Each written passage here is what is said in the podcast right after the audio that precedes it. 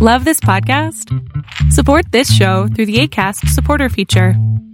It's up to you how much you give, and there's no regular commitment.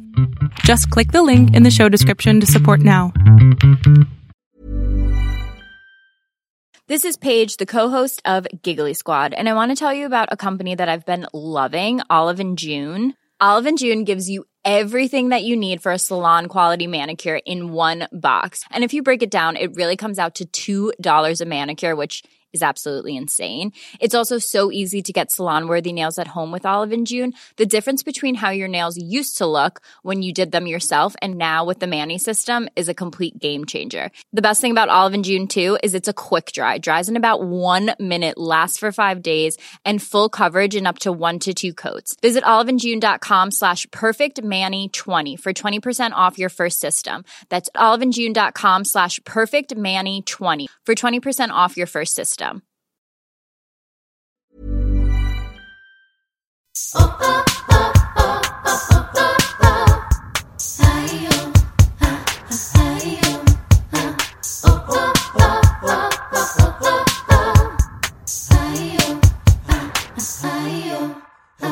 Hola amigas, ¿cómo están? Bienvenidas a un nuevo episodio de Yo Mujer, el episodio más divertido, el más esperado. Estoy contentísima del día de hoy que tengo el episodio del Día de las Madres y por supuesto tengo a ni más ni menos que a mi mamá, Georgina Hernández, de la cual me siento súper orgullosa de ser hija. No nada más, todo el mundo dice que su mamá es la mejor, la verdad, pero la mía realmente es la guerrera más cañona que conozco.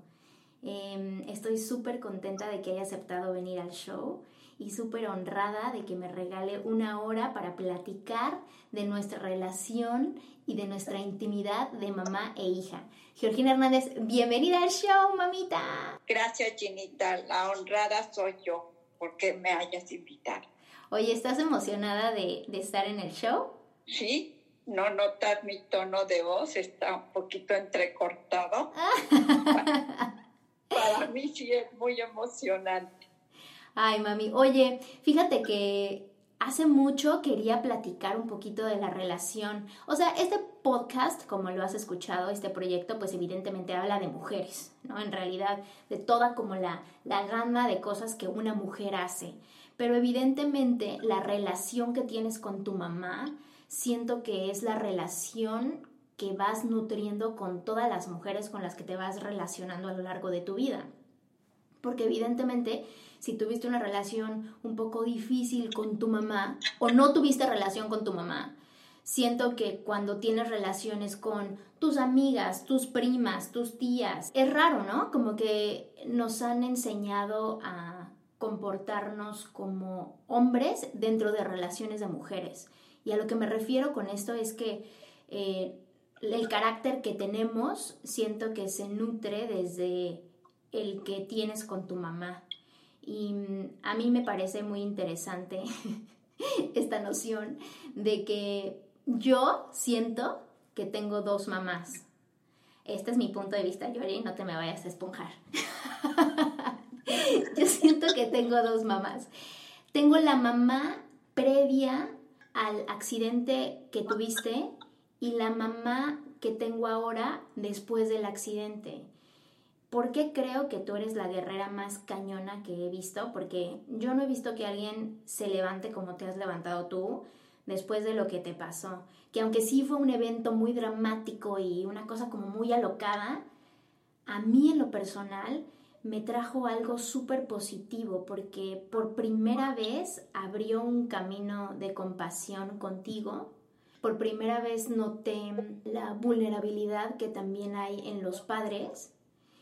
Y no porque yo hubiera estado más grande, sino porque honestamente me reconocí en ti y dije, wow, o sea, ella, lo que le está pasando a ella es tan cañón, o sea, te afecta tanto de forma física y aún así tiene ganas y yo quejándome por cualquier tontería, o sea, como que sin querer eso que pasó es la enseñanza más grande que me has hecho a lo largo de nuestros, pues de nuestros 33 años de relación, ¿no? Entonces, ¿Tú te sientes así? ¿Tú sientes que fuiste una mujer antes y ahora una mujer después? O al menos en nuestra relación sientes que teníamos una relación antes de tu accidente y una relación después? Sí, sí, tienes toda la razón. Hemos tenido un cambio muy importante, porque antes yo era la mujer fuerte, exigente, la que podía todo, ¿sí?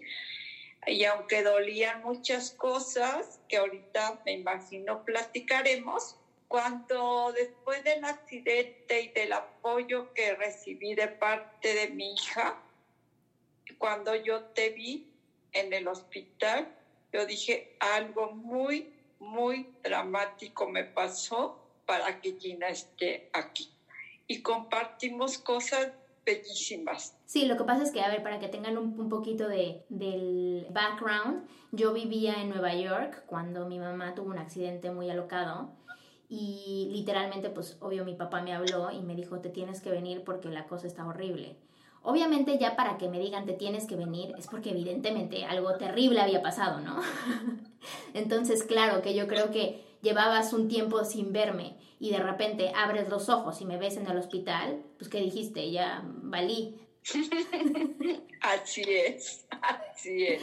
Pero sí creo que, o sea, por ejemplo, antes de tu accidente teníamos una relación complicada, ¿no? Porque evidentemente tú y tu personalidad y tu carácter es muy específico. O sea, mi mamá, antes de su accidente, era súper exigente y súper me tenía, o sea, me traía cortita en el sentido de que las exigencias tanto para la escuela, para hacer cosas en la casa, para hacer muchas cosas eran como muy, muy rígidas. Porque siento que, honestamente, ahora que soy más grande, pues sí siento que dentro de tu mundo y dentro de lo que tú querías enseñarme era trabajar duro, ¿no? Encontrarle un amor a la disciplina y encontrarle un amor como a la tenacidad.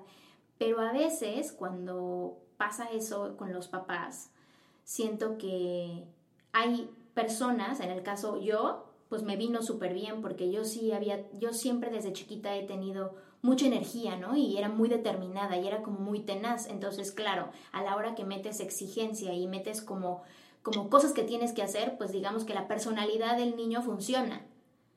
Pero ¿qué hubiera pasado si yo hubiera sido como más relajada o como, como una cosa un poco más... Eh, digamos que, que tranquila, ¿no? Como que mi, personalidad hubiera sido de alguien como más, más, eh, em, pues no sé cómo decirlo, como que hay niños que tienen personalidades mucho más agresivas y agresivas en el sentido no violentas, sino que son mucho más activas y hay niños que tienen personalidades mucho más pasivas, ¿no? ¿Tú cómo viste eso? O sea, ¿por qué decidiste ser tan exigente conmigo? ¿Por qué, ¿por qué hiciste eso? Yo creo que finalmente tú ah, observas muchísimo, porque estás siendo mamá. Digo, contigo ya era por segunda vez, pero eran total, y son a la fecha totalmente diferentes tu hermano y tú. Entonces tenía una niña difícil, una niña exigente, una niña muy demandante, ¿sí? Una niña que cuando se le metía algo en la cabeza no había poder humano que se lo quitara. Yo tuve una relación con mi mamá, ¿sí? De ese tipo. Yo no era con tu carácter, pero tuve una relación y aprendí y repetí. Ahora lo veo patrones de exigencia, de disciplina, de responsabilidad, ¿sí? Entonces, pues yo creo que cuando inclusive yo te dije, oye, porque ahora aquí tienes todo arreglado, si en la casa es, eh, o sea, tienes un cuarto que válgame Dios y nos la vivimos peleando y me dijiste, ah, porque aquí soy la chacha y en mi casa soy la princesa. Dije, ah, caray, no, qué razonamiento. Claro. Porque nunca me, nunca me esperé ver un cuarto tan acomodadito, tan flamante Sí, claro. bueno, ¿de dónde, ¿de dónde resultó esta tan ordenadita? Es que a ver, o sea, cuando empecé a vivir sola, pues claro, yo pues tenía que arreglar todo porque en mi casa siempre estuvo arreglado. Claro que hasta ahí valoré el, esfuerzo que hacías por tener la casa inmaculada, porque ahora me doy cuenta lo difícil que es mantener una casa. Ahora que estoy grande, pero claro, o sea, en mi tiempo que estaba en la universidad o que ya vivía sola y todo, cuando iba a la casa, ahí que iba yo a estar levantando, ahí que levante mi mamá. Porque pues en la casa siempre me había sentido como pues la consentida, ¿no? Al ser la hija chica y todo eso, pero fíjate que ahora esto que decías de la disciplina y de ser una persona difícil, a mí me, me costó mucho trabajo entender que mi personalidad y que mi carácter era algo bueno, como que crecí pensando que como yo era una niña difícil o como yo era una niña complicada o como yo era una niña muy determinada o muy mandona, por así decirlo, siempre me ocasionaban problemas mi actitud, ¿no? O sea, como que tenía un problema de actitud porque era muy impaciente. Y entonces mucho tiempo pensé que eso era algo malo y que tenía como que bajarle dos rayitas, ser más paciente, este, no decir lo que, lo que quiero decir, mantenerme con las riendas bien agarradas, ¿no? pero en realidad esa mm, energía que tengo, esa energía de determinación, esa tenacidad, honestamente me ha llevado a donde he llegado. O sea, cuando le he sido fiel a esa tenacidad, cuando le he sido fiel a esa determinación, cuando no me he invalidado, he conquistado cosas, he hecho cosas inimaginables. Y entonces siento que a veces lo que pasa, y por lo que creo que muchas mujeres no tienen una buena relación con sus mamás, es porque durante mucho tiempo la mamá le dijo a la niña que era de una manera. Y entonces, a veces la niña, por complacer a la mamá, deja de ser de esa forma, pues para que la mamá no se enoje, ¿no? Pero cuando pasan cosas que hace que la relación entre mamá e hija maduren y que es una cosa personal, creo que empiezas a reconocer todas las cosas que dejaste de hacer como hija por eh, complacer a la mamá y supongo que todas las cosas que tú dejaste de hacer como mamá por complacerme a mí, ¿no? O, por, o porque yo te quisiera, porque yo no te abandonara, ¿no? Porque yo no me olvidara de ti. Que casi que es lo mismo de cuando uno está chiquito, como que se repite. O sea, cuando yo estaba chiquita, yo siento que lo que tú me cuentas, ¿no?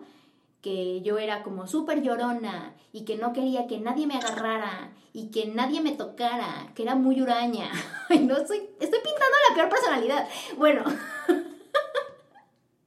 y que durante todo ese tiempo yo era como muy cercana a ti, ¿no? Éramos como muéganos. Y después nos separamos. Me fui a, eh, buscar mis sueños. A los 17 años te dije, cuídate, chido, bye. A lo que voy con esto es, ¿cómo ves tú que pudimos sopesar eso, o sea, de estar súper unidas y yo sentir que nos separamos. Y luego, cuando yo me fui, tú sentir que nos separamos. ¿Cómo sientes que hemos sopesado esta parte como del abandono, que es lo normal de, pues de, la, vida? O sea, que nos tenemos que separar para cada quien hacer sus cosas. Fue muy doloroso para mí, ¿sí? Muy, muy doloroso porque después, como tú bien lo dices, de estar muy, muy, muy unidas, ¿sí? Y de que dependías aparentemente mucho de mí. De repente me dijiste, bye, adiós, ahí nos vemos. Y yo dije, ni siquiera me diste tiempo de reaccionar. Y yo dije, ¿cómo? ¿Cómo que mi niña se va? Pues sí, mi niña agarró y agarró su perro desde que se fue a la universidad y dijo, ahí te ves, ¿sí? Entonces fue muy doloroso para mí porque tenía yo muchos miedos, muchas angustias de que no pudieras enfrentar lo que los peligros desde mi punto de vista te acercabas porque estabas en una edad difícil de, de acuerdo a, a lo que yo había visto contigo y aparte de que cuando se te metía algo en la cabeza no había poder humano que te lo quitara, como tú dices, esa tenacidad, esa tenacidad pues yo no la tenía, no es parte de mi personalidad, entonces yo dije, bueno, pues se acopió de mi fe y dije, ahora sí, échenme todos los santos y todo, y Virgen Santísima, cuídala porque esta está re loca, ya no quién sabe qué va a pasar. ¿Sí? Entonces sí, por ejemplo, cuando me hablabas y que venías, que salías a deshoras de la noche y venías en, en el metro de Nueva York, que no sé qué, yo decía, Dios mío, pero esta se fue a meter a la cueva de lobos y pues más que comentarte, dijo, yo creo que la Virgen te cuidó mejor allá que cuando yo te cuidaba aquí.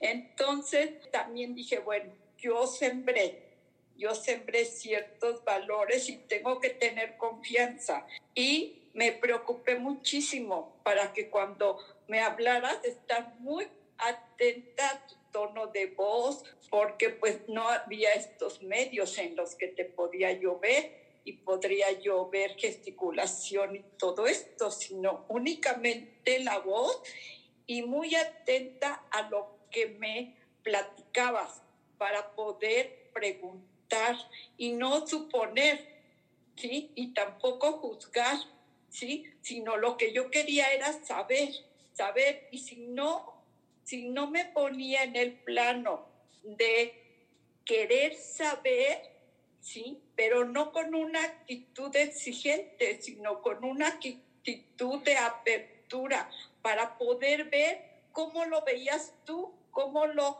estabas viviendo y qué te dolía y qué no te dolía para poder guiar desde aquí, pero solamente a través de lo que era la expresión, ¿sí? Emocional, que puedes verlo a través de la voz. Y hay veces que aquí tenemos la oportunidad de vernos y perdemos esa oportunidad, pero yo, pues, la supe aprovechar porque tenía que encontrar un medio para poder entender cómo lo veías tú y qué tanto de lo que me decías era verdad y qué tanto merecías el choro para que yo no estuviera preocupada. Claro. Y por ejemplo, ¿en algún momento pensaste que tenías que dejar de ser tan exigente conmigo para que yo pudiera alcanzar cosas? ¿O tuviste que dejar de ser tú por darme la oportunidad de hacer cosas, o sea, por ejemplo, algunas cosas que tú considerabas que estaban incorrectas o que no iban de acuerdo con tus valores o con la forma en la que tú piensas, que tuviste que dejar solamente porque respetaste mi vida? Sí, cuando tú empiezas a vivir con la familia de un chico, para mí fue verdaderamente difícil y tener que dejar de ser y estar muy cerca de lo que me decías cuando me, me hablabas para ver cómo pensabas, cómo te iba, cómo te sentías. ¿Por qué fue difícil para ti? ¿Porque era como vivir en concubinato? ¿Porque era como una cosa como religiosa que decías eso es pecado, eso no se debe de hacer? ¿O te parecía que me estaba saltando pasos? ¿O qué era lo que te ponía estresada cuando viví con este chico? Pues una de las cosas era precisamente eso, de que yo no conocía al chico y que se fueran a aprovechar de ti, ¿sí? Y que tú de alguna manera no estabas preparada desde mi punto de vista para detectar a alguien que se aprovechara de ti. Había visto recientemente una película de cuando los chicos se van a la universidad y viven y se hace todo un despapalle. y dije, Dios mío, ahora lo estoy viviendo en carne propia.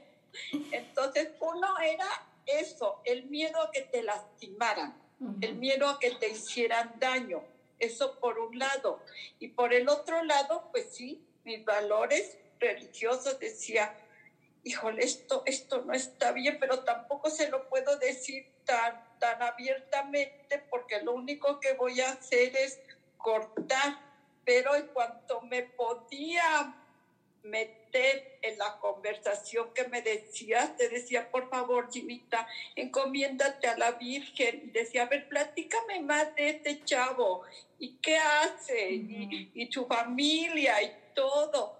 Entonces, creo que cuando lo tenemos a distancia, nos preocupamos más por saber más de cómo lo ve la otra persona para saber qué tanto estabas en peligro y qué tanto era mi imaginación y mis valores.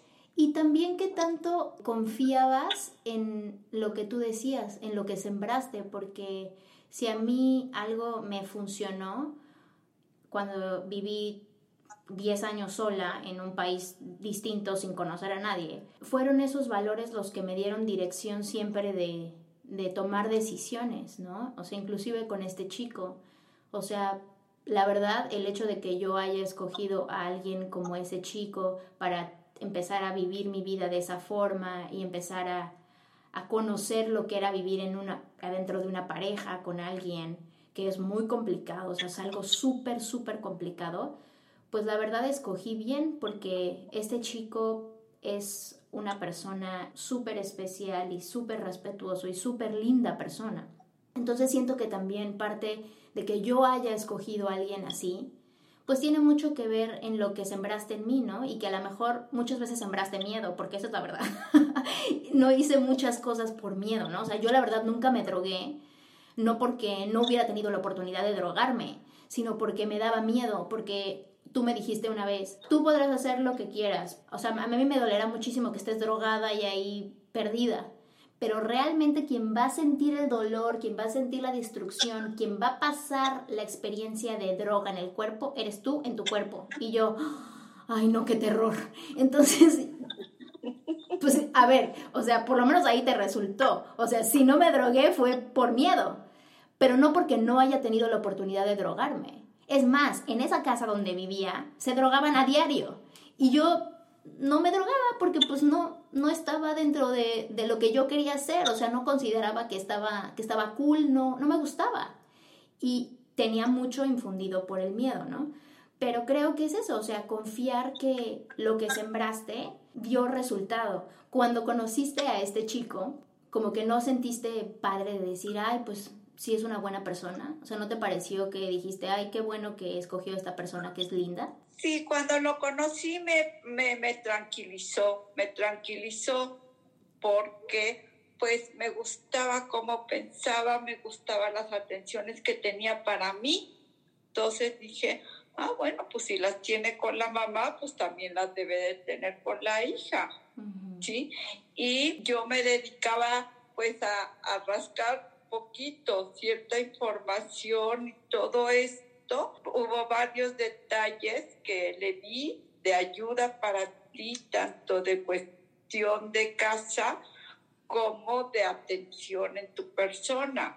Y eso, eso me agradaba, eso me gustaba y me gustaba que era un chico de familia, ¿sí? Y para mí eso también era un valor importante entonces a eso es a lo que voy, o sea, ¿no crees que haber dudado de mí en aquel entonces fue un poquito más bien dudar de ti, de lo que me enseñaste? O sea, es que eso es a lo que, lo que veo que es el problema con las mamás y las hijas, que la mamá no tiene confianza en lo que le enseñó a la hija y que la hija siente y tiene la sensación de que la mamá no confía en ella, que creo que eso, al menos en mi experiencia contigo, al principio fue mucho eso, o sea, no confiabas en lo que me habías enseñado y por ende no confiabas en mí hasta que yo te demostraba, o sea, te, decía, esto es lo tangible, esto es, o sea, no, me, no, no tienes que dudar de que me enseñaste bien, que casi es como decirte, no tienes que dudar de ti, lo hiciste bien o me educaste bien, ¿no?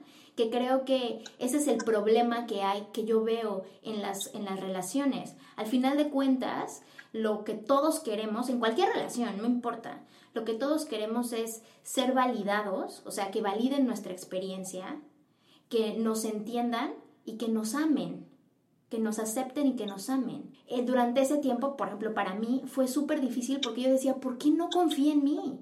O sea, ¿por qué no no dice lo está haciendo bien? O sea, ¿por qué siempre está hablándome como para ver si lo estoy haciendo bien, o sea, como es que es bien raro, o sea, ahorita que me lo dices, digo, y pues claro, se moría de miedo de que me fuera a pasar algo, por supuesto que me hablaba y me decía, ¿cómo estás? ¿Qué estás haciendo? Descríbeme el, el entorno.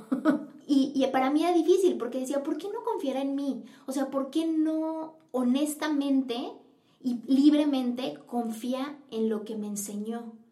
Y no es hasta que te pasó tu accidente que lo repito porque para mí eso fue súper positivo. O sea, yo sé que para ti fue algo horrible, físicamente horrible, pero para mí, después de lo que me asusté y después de lo feo y estresante que fue el tiempo que estuviste en el hospital, que fue horrible, pero ya cuando saliste y dentro de tu recuperación y verte recuperarte, hace cuenta que fue como reconocerme, fue como reconocerme a través de tu propio proceso y reconocerte a ti en mí. Hasta ahí entendí lo difícil que es eh, dejar que las cosas sucedan. A lot can happen in the next three years. Like a chatbot may be your new best friend. But what won't change? Needing health insurance. United Healthcare Tri Term Medical Plans are available for these changing times Underwritten by Golden Rule Insurance Company, they offer budget-friendly, flexible coverage for people who are in between jobs or missed open enrollment. The plans last nearly three years in some states, with access to a nationwide network of doctors and hospitals. So for whatever tomorrow brings, United Healthcare Tri-Term Medical Plans may be for you. Learn more at uh1.com. Entonces, como que no todas las mamás y las hijas tienen la oportunidad de que algo tan cañón y algo tan dramático les abra los ojos y les quite la venda, ¿no? Porque si bien antes de tu accidente teníamos una relación buena, porque era una relación buena, la verdad era una relación donde todavía la parte de autoridad estaba muy puesta y yo me tenía que, pues ahora sí que fajar a las reglas. Y la forma en la que podíamos tener una buena relación es si yo hacía lo que tú decías que yo hiciera, ¿correcto? Y Así es. Y después de tu accidente, fue como libertad. no hay nada escrito. Esta mamá no es la mamá que tenías. No hay reglas, hay solamente amor. Que eso era muy cañón porque fue como la primera vez que no había nada que hacer más que amarnos. No había cosas que decir, formas, eh, pasos que hacer, reglas. Era solamente un camino de amor. Y yo creo que gracias a que pasó eso, nuestra relación se fue a otro nivel. No nada más porque yo me di cuenta y yo quise, sino porque tú también soltaste la rienda. ¿Cómo sentiste tú eso conmigo, por ejemplo? Mira, las situaciones de la parte de amarte, desde mi punto de vista, con todo lo que los patrones que yo traía establecidos y todo eso, esa era mi forma de amarte, cuidándote, guiándote, estando al pendiente de ti, no juzgándote aunque me muriera del miedo más grande del mundo. Y me repetían tus primas y todo, te está viendo la cara, no es cierto, ella está haciendo esto y lo otro. Y yo decía, no es cierto no es cierto, ella está bien, ella sigue así, no es cierto. Entonces, sí, sí confiaba en ti, o sea, sí, pero había un choque entre lo que el entorno me decía, la realidad que todo el mundo decía que yo no veía, ¿sí? Y lo que yo había sembrado en ti y cómo te escuchaba y todo eso. Y sin embargo, le bajé, ahora sí que las rayitas a mi exigencia con todo el dolor de mi corazón, ¿sí? Pero después de que tuve el accidente, como tú dices, el cambio fue dramático porque me dejé querer por ti, porque ahora yo era la, la que necesitaba el cuidado y tú me lo dabas, ¿sí? Y porque me, me, y me hiciste muchísimas terapias y mucha de la recuperación que yo tuve fue por, por tu apoyo. Entonces, yo también reconozco ahora que sí, era una mamá diferente, sí, pero era la mamá que desde mi punto de vista se necesitaba, porque tú te ibas a enfrentar a un mundo de lobos, a un mundo en donde si yo te decía todo es color de rosa, pues te iban a golpear, ¿sí? Desde que te fuiste ya te fuiste golpeada, porque te fuiste con una situación que no era una realidad, pero te empeñaste porque como tú dices, eres tenaz, yo diría eres terca. Entonces, o sea, tú sigues esa parte, cueste lo que cueste. Entonces yo decía, el precio que puede pagar es demasiado alto. Ahora sí, viva la libertad. ¿Por qué? Porque sé que brincaste todos esos obstáculos y no es porque yo dudara de lo que había sembrado, sino que mi perspectiva de madre es el de pero ya no, ya había salido de, de mis posibilidades y tenía yo muy, muy pocas alternativas que había que maximizar para poderlas aprovechar. Y por ejemplo, justo eso que sentías cuando ya no tienes nada más que hacer más que pues confiar, encomendar a tu hijo a Dios y pues ahora sí que, que Dios lo cuide. ¿Tú qué crees que deben de hacer las mamás? O sea, si hay mamás que nos están escuchando, ¿qué consideras que es lo que tienes que hacer en ese momento? O al menos tú qué hiciste que te funcionó. Pues yo creo que lo que funcionó fue el tiempo para sembrar ya había pasado. Eso era una realidad, ¿sí? Entonces lo que hice bien, pues chido y lo que no, bye bye. Ahora venía lo que te dije, lo que estás hablando del ejemplo. Si te drogas o si haces eso, pues a mí me dolerá muchísimo, pero la que se friega eres tú. ¿sí? Entonces, dejar caer toda la responsabilidad en ti, ¿sí?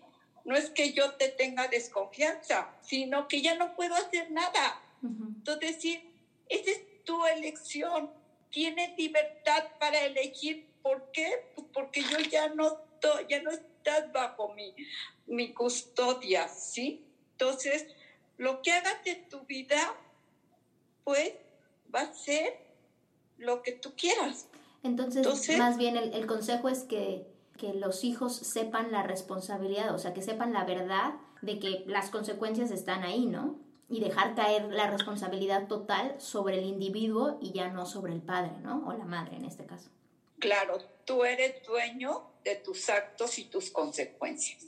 Cuando estuviste bebecito, cuando fuiste creciendo y todo, era mi responsabilidad. A lo mejor no la hice bien, a lo mejor cometí muchos errores, como todos somos humanos y no somos perfectos. Pero di lo mejor de mí, con ese amor que tú dices. Siempre lo que me guió fue que estuvieras bien. A lo mejor los caminos que elegí no fueron los mejores, pero en ese momento eran los que yo creí que eran. No, y que las herramientas que tú tenías, porque también ahora que estoy más grande y que estoy casada, entiendo muchas cosas de ti. O sea, es bien raro porque como que ahora en esta faceta de esposa, pienso en ti cuando estabas en este, en este tiempo y digo, uy, no, pues sí estaba cañón. O sea, de que me imagino que, por ejemplo, a la edad que yo tengo ahorita, tú ya tenías dos hijos. Si yo ahorita a veces no puedo ni conmigo, ni con el perro, digo, ¿cómo le habrá hecho mi mamá con dos hijos y trabajando? O sea, como que me ha hecho muy, muy consciente de cómo eras, qué mujer y qué tipo de mujer eras cuando estabas en esta etapa, ¿no? Justo de eso te quiero preguntar. Yo la verdad es que es que sí te he puesto en la línea, ¿verdad? O sea, sí te, te he llevado al límite con mis decisiones. O sea, sí, sí han habido decisiones que sí te he volado la cabeza, porque siempre lo que tú crees o lo que tú esperas o lo que tú tienes de visión para mí, yo por alguna extraña razón he hecho, o sea, lo opuesto. ¿Cómo sientes que has tenido que dejar de ser tú para acoplarte a mí, para acoplarte a mi vida? ¿Cómo, cómo has sorteado dejar tus creencias por algo? O sea, por ejemplo, te lo voy a preguntar en la cuestión de, de, mi, de mi esposo, ¿no? Cuando yo te dije que, que quería estar con esta persona, digamos que en papel, en, tu, en el papel, Oscar era como esto, tache, esto, tache, esto, tache. Era así como de estrella de pop, tache, divorciado, tache, tiene un hijo, tache, te lleva 10 años, tache. es figura pública, tache. O sea, era como todo lo que representaba este chico para ti era no, no, no, por favor, por favor, no. O sea, ya has hecho locuras, esta sí no puede ser la locura máxima, ¿no? ¿Cómo le hiciste para, para dejar, dejarme ser? Claro que cabe mencionar, amigas, que esto es post-accidente. Ya Georgie era amorosa. ya Georgie era linda. Entonces, ¿cómo le hiciste para, para dejarme ser? O sea, ¿cómo le hiciste para no meterte y decir, pues órale, chida, que te vaya bien? Yo creo que ya no tenía otra alternativa. O sea, ya no la tenía, porque tú llegaste y me dijiste, con tu autorización o sin tu autorización, este va a ser así y así va a ser. Dije, ah, pues, llégale, maestra, llégale.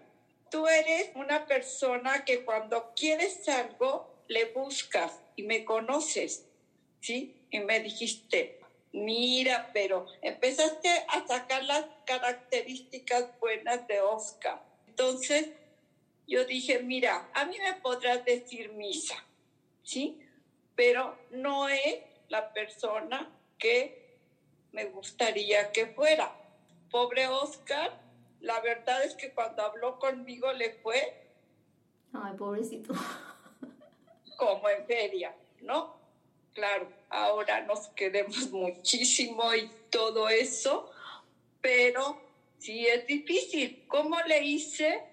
Pues aceptándolo, como te dije, si me quedo con lo mío, te pierdo y me alejo. Y no quería perderte ni alejarme. Entonces lo que quería era estar cerca de ti y lo que quería era que de alguna manera lo que este chico me, en el caso de Oscar, me decía, me dijo, dame un voto de confianza. No te voy a decir guau, guau, guau, guau déjame, conóceme. Y yo dije, adelante, tienes la oportunidad. La verdad que sí. Le dije, te llevas lo mejor de mi vida. ¿Sí? Entonces, pero, ¿qué quieres? No puedo hacer nada. Quiérela. Tiene un genio de la fregada y te lo advierto, ¿eh? ¿eh? Entonces, pero es buena, es buena, es buena. Entonces, Tenle paciencia, Oscarito, por favor. Qué importante es dar segundas oportunidades, ¿no, Georgis? No estamos acostumbrados, al menos nosotras, que yo, por ejemplo, ahorita ando muy, muy chicha diciendo que era súper exigente y súper disciplinada. Yo soy igual. O sea, soy exactamente igual. Por eso creo que muchas veces cuando fui teenager y estaba más chiquilla en mis veintes, chocábamos tanto, porque yo quería que me dejara ser, pero al mismo tiempo el nivel de perfección que siempre me pediste me cegaba a ver que hay cosas que a veces no están al 100 y que también son buenas, ¿no?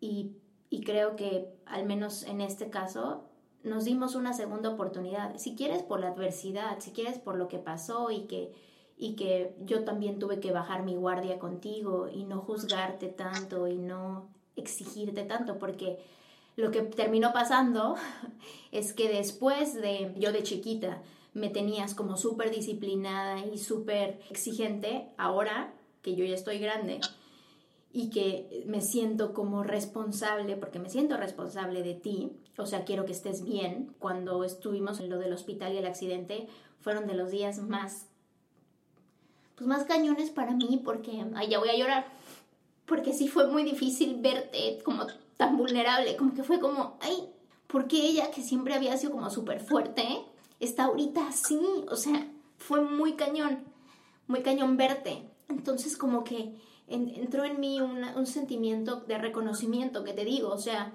de que yo dije, ay, yo así estoy de vulnerable en este momento, a lo mejor físicamente no, a lo mejor físicamente estoy perfecta, pero emocionalmente estoy como ella está ahí en esa cama. Entonces, creo que ahora en lo que me he cachado de repente es que yo soy la exigente contigo. Yo soy la que te habla horrible. Yo soy la que te pide, la que te demanda. Por claro, por miedo, porque ahora ya entiendo. Digo, ay, no, no quiero que le pase nada, no quiero, o sea, quiero que esté bien, ¿no? Por ese mismo miedo, como que yo te exijo, ¿no? Y te hablo feo. Y no viene desde un punto de vista, como dices, malo, sino viene desde el punto de vista que, que quiero que estés bien y que quiero que tomes decisiones asertivas, ¿no? Y que seas leal a ti, porque me di cuenta que dejaste de ser tú por tener una relación conmigo. Y como que pienso que eso es súper eh, egoísta, porque ¿por qué tendrías que dejar de ser tú para tener una relación con tu hija? ¿No? Es como muy, muy feo. Y hace poquito que tuvimos una, una llamada larga, donde me dijiste, pues es que yo nunca tuve una relación de hija a madre. En realidad mi, mi relación con mi mamá fue súper corta, murió muy joven, pues la verdad no tuve una relación de hija a madre. Y está, estoy triste por eso. Y yo dije, ay, pero si tienes una relación de madre e hija, esa relación la tienes. Y sí te entiendo, porque pues yo hablo desde el punto de vista privilegiado, porque yo sí tengo la relación. yo sí tengo la relación de, de hija-madre. Entonces, también como que mm, entiendo, te entiendo ahora. Y si no estamos acostumbrados a tener estas conversaciones con nuestras mamás, en el caso tuyo que tú no tuviste la oportunidad de tener esta conversación con tu mamá, em, me he dado cuenta que es algo personal, es algo que tienes que buscar tú, es algo que constantemente tienes que intentar acercarte. Y como bien lo dices tú, sin juzgar a la otra persona, aceptando lo que es y no suponiendo, que creo que es algo que me enseñaste tú, esta parte de confirmar. Cuando tú me dices algo, confirmar que lo que yo escuché es lo que tú querías decirme. Así es, sí, porque muchas veces yo traduzco lo que yo creo, como yo lo veo, y entonces ya lo doy por hecho y no me doy la oportunidad de decir, oye, esto fue lo que me dijiste. Y dices, no, para nada. Bueno, pues esto fue lo que yo entendí y expresarte mis emociones. Me dolió, no me gustó. Creo que no es la cuestión por ahí. Si tú nos mantenemos cada quien en su esquina como un ring de boxeo, pues nos vamos a dar en la madre. ¿Y cómo crees que unas personas o una mamá y una hija que tienen problemas que no se pueden comunicar, ¿cómo puede alguien acercarse a su mamá? O sea, por ejemplo, si tú y yo estuviéramos peleadas y lleváramos mucho tiempo sin hablarnos o tener una relación complicada, ¿cómo funcionaría para ti que me acercara a ti? Yo creo que ahí es donde yo hablo mucho de la psicología de los niños. Los niños son extremadamente observadores y nosotros hemos perdido esa capacidad. Entonces, ¿saben cuándo pedirle al papá esto y cuándo pedirle a la mamá esto? Yo creo que en las relaciones madre-hija, si yo pierdo esa capacidad, a lo mejor soy muy imprudente en tratar de acercarme, a lo mejor no era el momento, no me está dando las señales para que yo me pueda acercar. Y si me acerco porque creo que es el momento y soy rechazada, es bien importante que lo exprese, porque muchas veces se rompe la relación porque no tengo o no me doy la oportunidad de expresar qué es lo que estoy sintiendo, cómo estoy recibiendo lo que me están diciendo, porque muchas veces nada más vomito lo que me dice, pero la otra persona cómo lo recibe, cómo, cómo me doy a la tarea. Si yo quiero de alguna manera restablecer una relación, ¿cómo tiendo ese puente? ¿Cómo? Pues primero intentándolo, observando y expresando lo que estoy sintiendo. Y la otra persona también, cómo está observándome, cómo me está viendo en mi lenguaje corporal, porque somos muy expresivos, pero hemos perdido mucho de vista. Eso es lo que el niño no pierde de vista. Sabe perfectamente los gestos, el caminar y todo. Y eso lo tenemos muchísimo en todo tipo de relaciones. Cuando tenemos de noviazgo, nos fijamos en el más mínimo detalle del otro, de verlo, ya sabemos cómo viene, qué quiere y todo. Y en cambio, conforme va pasando el tiempo, nos creemos que ya lo sabemos todo. Y no es cierto. La gente cambiamos conforme pasa el tiempo, con lo que, lo que hemos vivido, nuestras experiencias. Lo que tú estás haciendo ahorita conmigo es decir, ¿cómo te marcó esa experiencia? ¿Cómo? ¿Y cómo me marcó a mí? Te marcó a ti diferente a cómo le marcó a tu hermano que es otra relación que yo he visto con él. ¿Cómo? ¿Cómo le marcó a tu papá? A cada uno nos, las experiencias nos marcan de diferente manera, pero hay que preguntar, hay que estar. Esa es la manera de ser con el otro. Esa es la manera para mí de amar al otro, estando.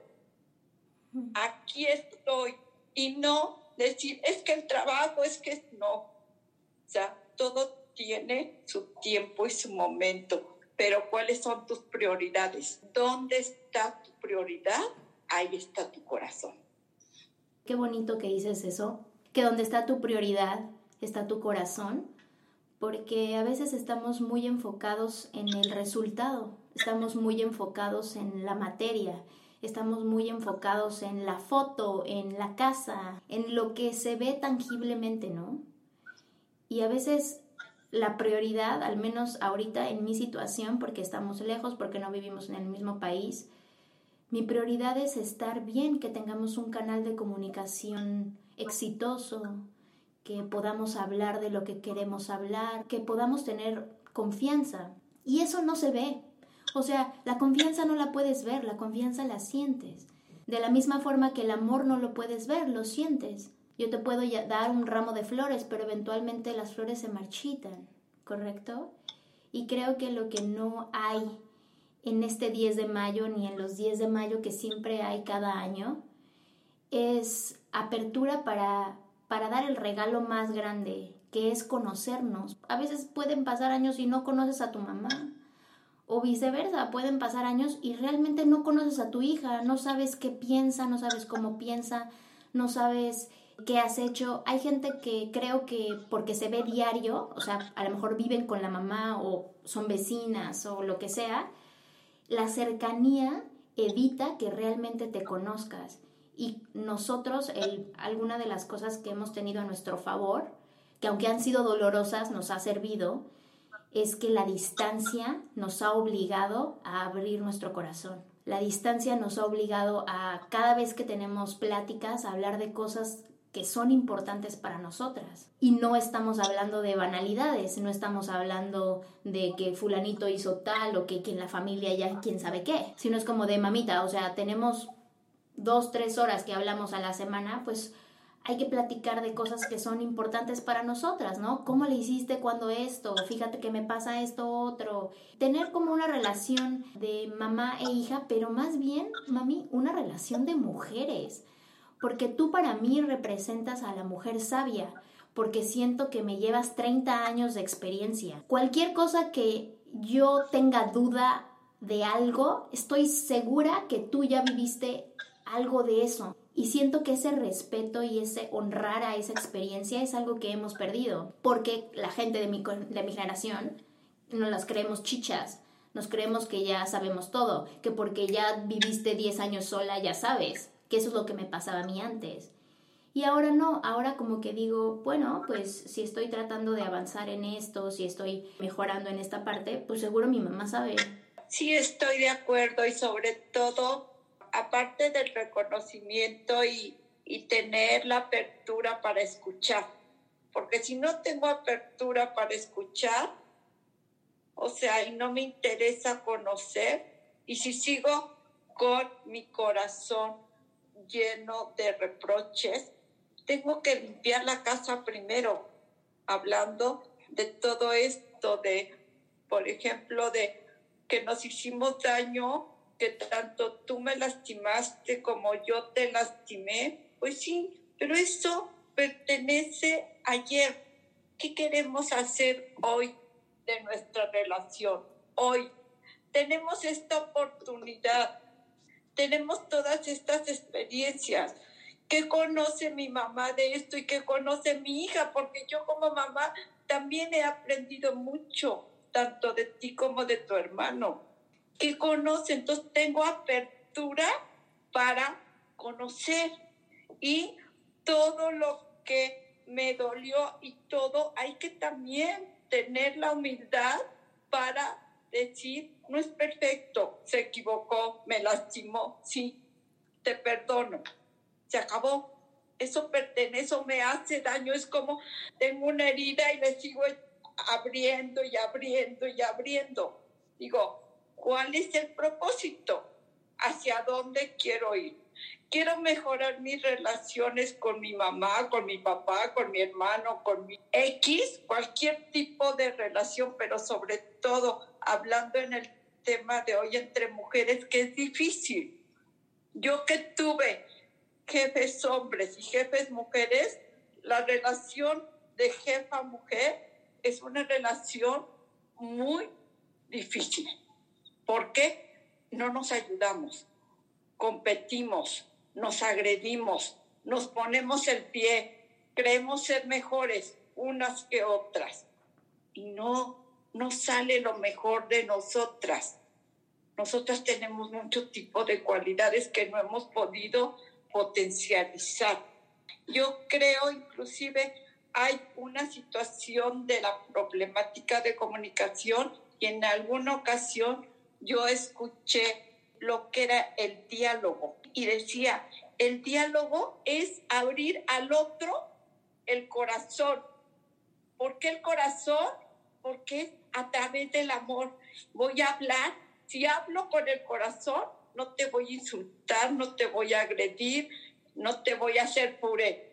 Abrir al otro el corazón. ¿De qué le voy a abrir el corazón? De lo que pienso, de lo que siento y de lo que quiero hacer. No, pues, pues ya ven amigos de dónde saco esto de educar a las mujeres, de mi mamá. Georgie, ha sido un agasajo tenerte en el show. Ha sido súper eh, bonito revisitar estas, estas experiencias que hemos tenido y también súper sanador porque cuando platicas de esto, como que vuelves a recordar en dónde estás, ¿no? Y yo, amigas, de verdad les recomiendo que tengan este tipo de conversaciones con sus mamás y también a ti como mamá te recomiendo que las tengas con tus hijas porque nutre muchísimo el núcleo de mujer-mujer, este núcleo que hace falta. Georgie, gracias, gracias de verdad por querer estar en el show, gracias por abrir tu corazón y, y mostrarte vulnerable. Gracias de verdad. Te amo mucho y me siento la mujer más afortunada de tener una mamá como tú, porque todo lo que me has enseñado, hasta lo complicado y lo difícil, me ha servido. Todo. Y no cambiaría absolutamente nada de lo que hemos vivido tú y yo. Gracias. No, gracias tú, también yo, por tener una hija tan difícil, pero que también me hizo crecer, me hizo ser una mamá diferente para mí eres una bendición. Gracias y gracias por esta experiencia. Para mí es una experiencia nueva, pero es una experiencia maravillosa. Gracias. Te amo. Te amo, Georgie. Amigas, que esta información, que esta comunicación y que este testigo y testimonio de la relación que yo tengo con mi mamá abre en ti las ganas de tener una relación bonita con la tuya o con tu hija. Te mando un super beso. Actívate. Esto es Yo Mujer.